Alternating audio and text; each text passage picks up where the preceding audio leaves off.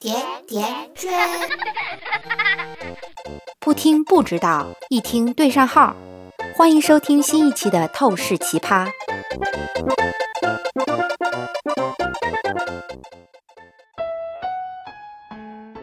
精神变态者的第二个标志是，他们都巧舌如簧，极善谄媚。他们会快速的打量你，抓住你的特点，分析你的弱点，迅速的拉拢你为自己谋利。对于他们想要操控的人，精神变态者会故意的献殷勤，让你认为他们是你的好朋友。常常听到那些上当受骗的人懊悔地说：“我当时真的以为自己交到了好朋友，我们真的有很多共同点。”你甚至无法想象，更无法接受。昨天还跟你一起喝咖啡的人，其实他是一个连环杀手。对的，因为即使是连环杀手，也要有一份工作养活自己。泰迪·邦德，律师，曾经在法庭上为自己辩护，并在一个自杀求助热线工作。他谋杀了三十六位年轻的女性。泰迪出生在单亲家庭。年少时特别害羞、不自信、不合群，经常受到同学们的欺负。他曾两次从监狱中越狱成功，被捕之后完全否认自己的罪行，直到十多年后才承认自己犯下了三十六起谋杀，其中有强奸和恋尸的行为。约翰·加西。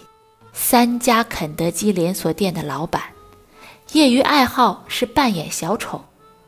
加西九岁的时候被自家一位亲戚猥亵，在家里经常遭受父亲的家庭暴力。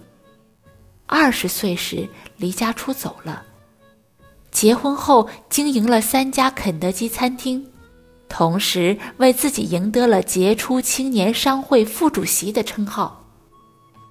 可与此同时，他秘密的聚众吸毒，招妓，引诱男同性恋者到他的地下室，对其进行残忍的奸杀，并将尸体藏在地下室。这些精神变态者如此善于伪装，又屡屡能够作案成功，依靠的就是身边的人大意留下的漏洞。所以，你要格外小心了。每个人的电脑都应该设置密码，在出去用餐的时候，千万不要把钱包落在办公桌上，不然突然少了点什么是小事儿。如果因此而被精神变态者盯上，那你的麻烦可就大了。因为精神变态者的第三个标志就是，他们都是。偷窥狂人，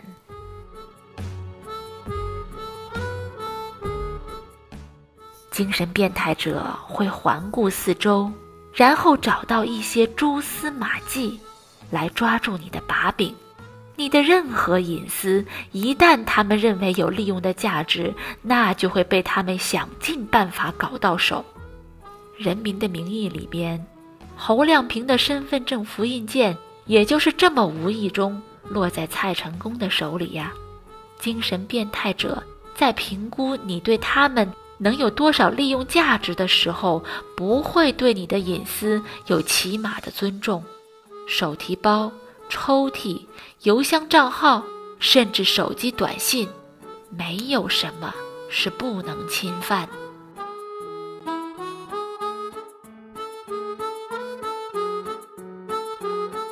关注微信公众号“甜甜圈伐木累”，做有趣的爹妈，养会玩的娃。